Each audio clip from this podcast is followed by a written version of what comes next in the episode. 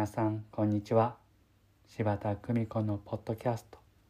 優しく優しく優しく。本日も日々の暮らしの中に優しさをお届けいたします。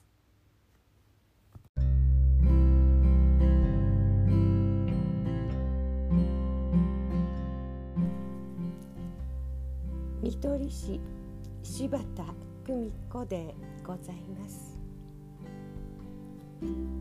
上司に失敗をしたことを注意され今日は気分が落ちています。どうすればいいのでしょうかと質問をいただきました。そんな時は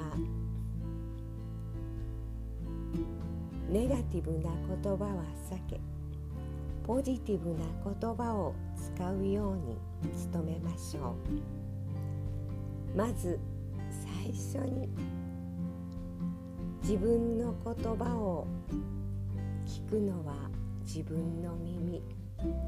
そのまま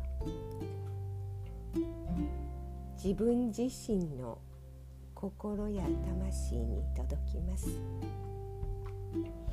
まずは大丈夫。この次はできるわ。そう自分に言い聞かせてみましょう。優しく。優しく。優しく。ありたい。自分自身にも。どうぞ皆様。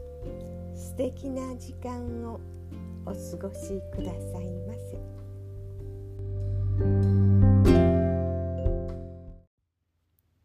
ご視聴ありがとうございました。